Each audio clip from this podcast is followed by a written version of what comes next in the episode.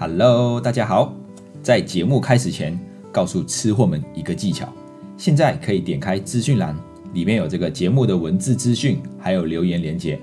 听完后觉得很喜欢的话，可以给我们五星评论和留言，让更多人看见台马小菜。那我们马上进入节目啦！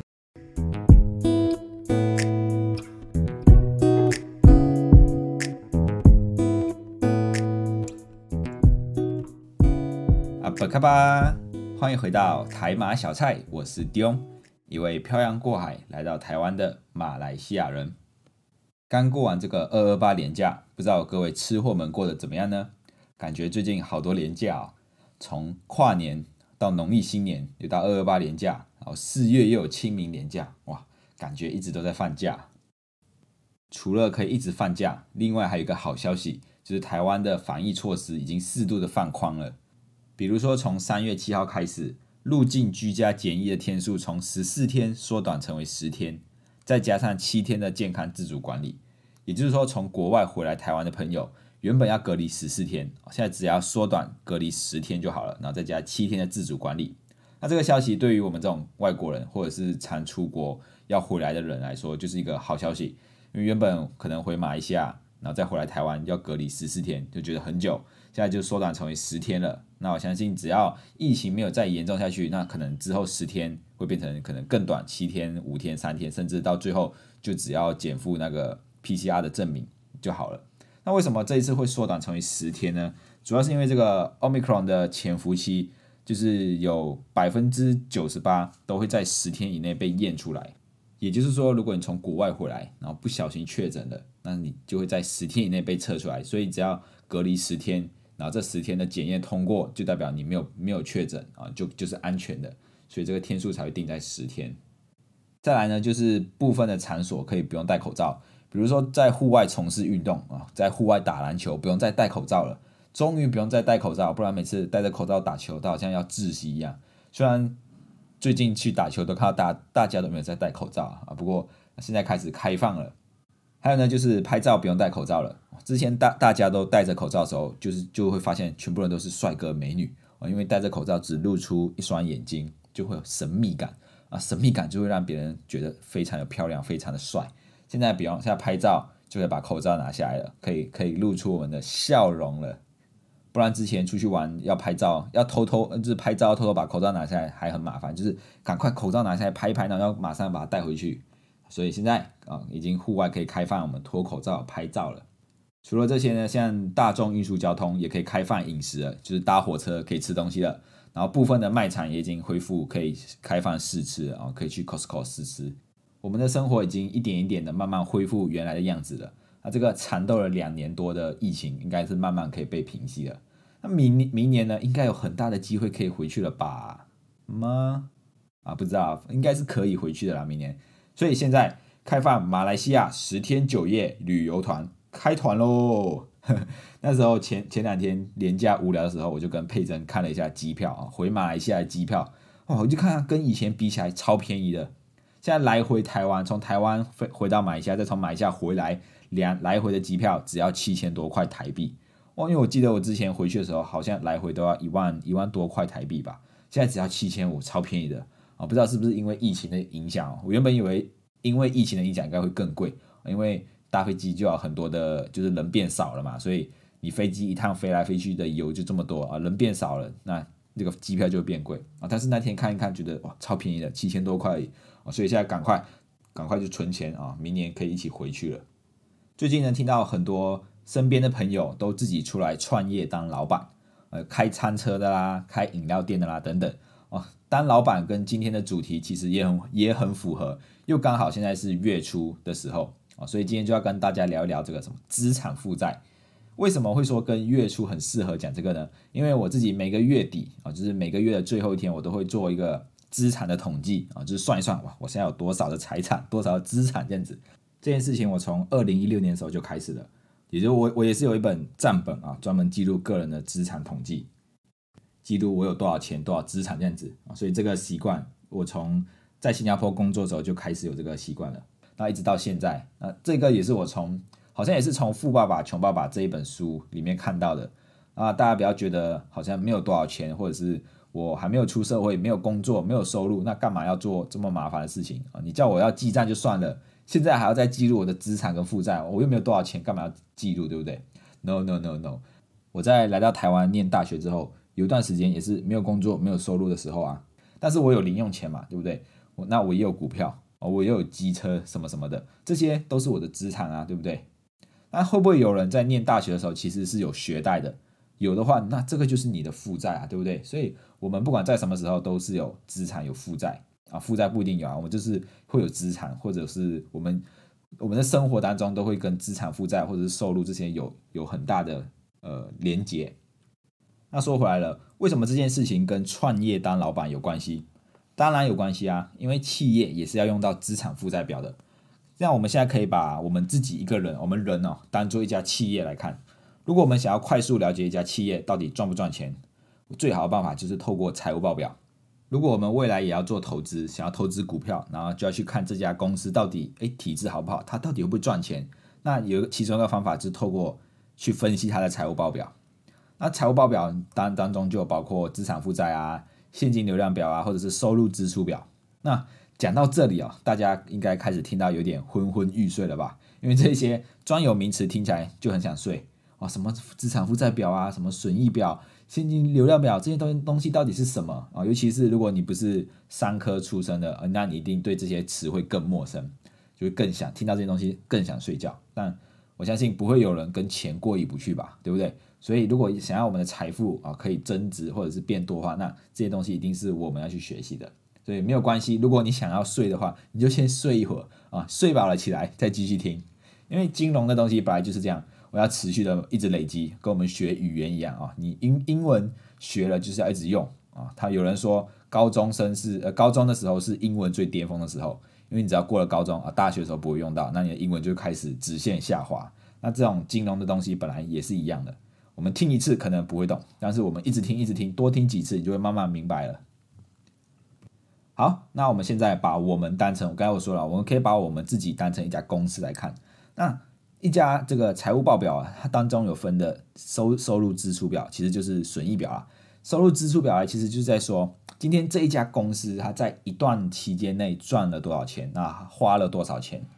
就是这么简单。一句话讲完，它赚了多少钱，它花了多少钱，就是收入支出表。那再来第二个资产负债表啊，也是这么简单，就是这家公司在现在这个时候，它有多少的财产，还有它欠别人多少的钱啊，就是负债。所以。收入支出表跟资产负债表，就是我们去评估一家公司体质好不好，或者是它赚不赚钱，一个可以去参考的资料啊。可以透过这些这两个表格去看一下这家公司到底有没有在赚钱，或者是他们的体质，他们的钱多不多啊？资产多还是负债多？那这两个表啊，其实还有一个叫现金流量表啊，但是这个表跟我们这次要分享的内容比较没有太大关系，所以我主要是讲收入支出表跟资产负债表。那其实我在看一家企业会不会呃体质好不好，会不会赚钱的时候，这三张表是要一起看的，就是有连贯的，要一一起看才有用。因为如果你只看到其中的冰山一角，那你没有看到它的全部的面貌，那你有可能就会误会它啊。比如说有一家企业，它就是赚很多的钱，哇，它的营收很多，每个月都赚很多钱，但是它同时也欠别人很多钱啊。如果我们只看到它赚钱这部分，没有看到它欠别人钱这部分，就会觉得哎，它这家企业很好，赚钱能力很棒。其实反映到我们个人身上，是不是我们身边也会有这样子这样子的朋友？就是他每个月的收入感觉很高，哇，每个月都有十几万的收入，然后但是其实他欠别人的钱哦，他的负债也很多哦，每个月可能要还房贷、还车贷、学贷啊，还什么贷款，反正就是把赚来的钱全部都还过去了啊。所以我们看这个就要看事情就要看全面啊，我们看这两个表都要一起看。那么为什么我们要去了解这些东西呢？为什么我们要去什么资产负债啊，然后什么收入支出表这种东西？因为这些东西其实跟我们息息相关。我举个我亲身的经历，就是我以前有当过小老板啊，我也是有自己出来创业当过小老板。那时候是卖水果，那时候在马来西亚就租了一个小摊位，然后这边卖水果，就是跟呃那个摊位就在我记得就在我爸爸妈妈的摊位前面，然后我就跟水果批发商买了水果。啊，比如说买一颗西瓜，可能我买进来的成本是一百块，然后就把西瓜就是皮削掉削掉，然后分装成十包，啊，十包的西瓜，然后一包每一包卖二十块，这样子我就有两百块，对不对？那其他水果也是一样啊，有卖过西瓜、芭辣、木瓜、芒果啊啊，最难卖就是芒果，因为芒果比较贵啊。大家看到这小小一包就要几十块，就就开始一直碎碎念啊。所以那时候也有当过一个小老板。那我每天就是这样子啊，每天营业结束之后，我回去就开始数钱嘛，哇，赚到钱就很开心，就开始数钱。哎，今天的营收多少？我把它记录下来。然后进货买水果花了多少钱？成本写下来啊。然后每个月员工啊这些成本呃薪资要给多少？然后还有租金多少都把它写下来。那每到了每个月底之后，我就统统计下来，就是我的我这家水果摊的收入支出表了，对不对？因为我把每这一整个月的营收就都统计加起来，然后每个月的这一整个月的水果买水果的成本，然后还有员工的薪资，还有租金都写下来。那我就加加减减，我就知道我这个月到底赚了多少钱。那假设是五万块台币好了啊，因为我现在在台湾，所以用的币别都用台币为主。那五万块台币，假设我一个月赚五万块啊，五万块的营收，那减去买水果的成本两万块啊，毛利就是三万块。因为这个餐饮业的毛利率大概都是在百分之五十左右啦。也就是说，如果今天我们到外面吃一碗卤肉饭三十块啊，大概它的成本就落在十到十五块左右啊。餐饮业的毛利率大概都是这样子。那这个三万块的毛利还不是我真正可以拿到的钱哦，因为三万块可能我还要扣掉员工的薪水，我要扣掉每个月的租金，然后还有一些其他的开销，然后剩下就可能剩一万五，那一万五就是我真正赚到的钱。我记得当时候一个每个月的净利大概赚一万五到两万块吧。然后那时候两万块台币哦，在台湾可能大家都觉得哦，一个月赚两万块没有很多啊。不过两万块在马来西亚其实算很多诶，因为那时候在马来西亚，我记得马来西亚那时的最低薪资好像是九百马币吧，换算台币大概六七千块台币而已哦。所以那时候赚两万块其实算蛮多的哦。然后每个月赚到这两万块要放哪里？放在船底下吗？还是铺在船上啊？每天躺在这个钱金钱的氛围里，哇，超幸福的。感受这个钞票的味道啊，当然不是啊，这个钱拿到了，可能就存进银行嘛，或者是放在钱包里面，那这些是不是就是我的资产、我的财产了？那做生意一定不会只有现金交易啊，有时候也会赊账，对不对？比如说我跟这个水果批发商说，哎，我一个礼拜结算一次啊，那我是不是开始我就有负债了？我就是有欠这个水果商的钱啊，每个礼拜才会结算。就是应该，我应该要给，应该要给别人的钱，我没有马上给，就是我我欠他的钱负债。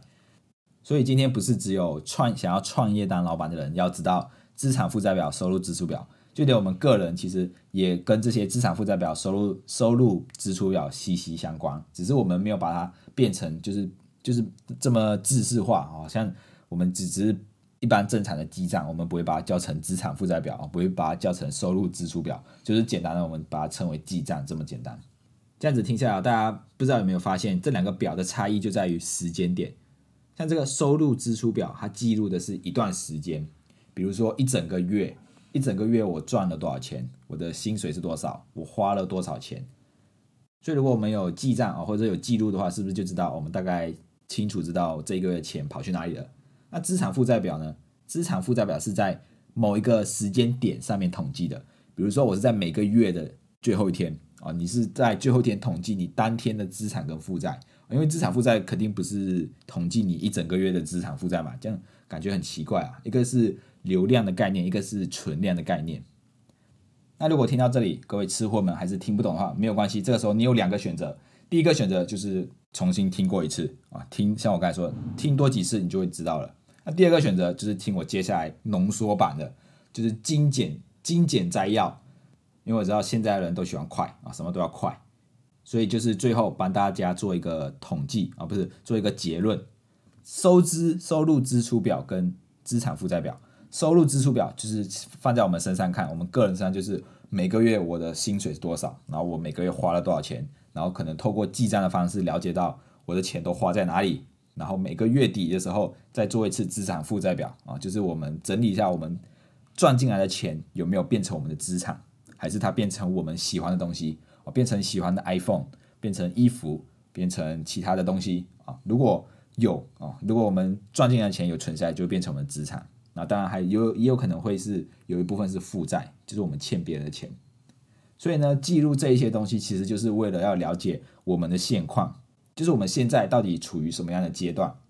一般来说啊，我们要如果要迈向这个财富自由啊，这个这个财富自由这四个字很敏感啊，敏感词汇，只要听到财富自由啊，被动式收入，可能大家都觉得啊，就是骗钱要干嘛干嘛的。那这个要迈向财富自由的，我们到底会经历什么样的阶段？通常都是会有，像第一个阶段就是负阶段，负债的负啊，这个时候我们可能会有学贷，我们刚毕业嘛，对不对？刚毕业有些人会有学贷，或者是会有一些信用卡的债，啊，每个月刷信用卡，然后有些人会有房贷、车贷这一种啊。通常第一个阶段就是负阶段，有负债的时候，不然就是没如果没有负债，刚出社会可能就是钱不多。如果我们是在这一个阶段啊，也就是负阶段的时候，最重要的事情就是要把这些负债都慢慢的还完啦。能快就快。那因为我本身没有什么学贷，也没什么负债，所以我只能就只能根据一些经验啊，玩现金流桌游的经验，或者是根据一些理论来跟大家分享我们这个负债到底要怎么处理。那通常就也是有两种方法。第一种就是高利息的、高利率的先还掉。就是如果今天我有我有负债，我有信用卡，尤其是信用卡，信用卡利率特别高，所以如果我有信用卡债，优先就是先把信用卡债还完。因为这个高利息，如果我们没有马上处理，那它利息就会越来越多。那接着就是可能学贷，学贷利率就很低啊。有些像我身边有些朋友啊，他即使出出来社会赚了很多钱，他都慢慢的还学贷，因为利息太低了啊。这种就慢慢还。那第二种方式就是金额小的可以先还啊，比如可能只有欠一万块，那即使它利率很低，但是我觉得我我身上有太多太多的负债了，我觉得把这个其中一个还完，我就少了一样负债，那就就会有一种成就感，想要继续。继续执行下去啊，所以就会有这这两种方式去还负债。那当然，负债也不一定是坏事，因为像现在利率这么低的这个时代，要借钱啊，利率这么低啊，我可以可能我借钱了来去投资。很多人会有这种想法，就是诶，我借钱去银行借钱，利率只要一趴两趴，然后我放在股票市场可以赚四趴五趴，甚至十趴。那我为什么不要去赚钱呢？而不要去借钱，然后去投资在股票市场？啊，当然可以。不过我觉得前提，我们如果我们真的是在这个负阶段的话，最好就是不要先投资啊，因为你有负债，你在呃自己钱闲钱没有很多的时候，我们做投资的话，一定会想要急着获利，那你就会开始心态就不对。只要市场一波动，你就觉得哦，看惨了，我这个我还我我还欠银行多少钱，欠银行多少钱，就会开始想要赶快赎回或者是干嘛，就会做了一些错误的决策。所以，如果是我们真的在这个负阶段，最我觉得最重要的事情就是先把这些贷款先还完，让我们真站在一个平地的起跑点。那接下来就是到了零阶段，在零阶段的时候，我们一般来说就把负债还完了，然后身上可能有存了一点点钱啊，如果有记账啊，有做好储蓄这件事情，那我们身上可能就有一点点的钱了。那这个时候要做就是把我们储蓄的钱变多。就是像我上一集跟大家分享到的，我们想要把储蓄的钱变多之后，我们在做投资的时候才会觉得啊，反正这个是闲钱，不会觉得它是马上要用到的啊。投在投资上面才可以比较长期持有这样子。万丈高楼平地起，做什么事情都一样，基础打好了才是重点。我们在理财的之前，我们在投资之前，把这些基本的东西都呃观念都有学好，然后都有做好了之后。我们的财务目标才会比较容易达成。先解决我们的财务目标，我们才能达成我们的人生目标。好啦，那如果吃货们对于个人的资产负债表、收入支出表有兴趣的话，都可以在底下留言。如果喜欢今天的内容，欢迎动动手指头滑到下方处留言评分五颗星，这样子可以让更多的人看见我们的频道。你们的支持是我们继续创作的动力。谢谢大家，我们下期见，拜拜。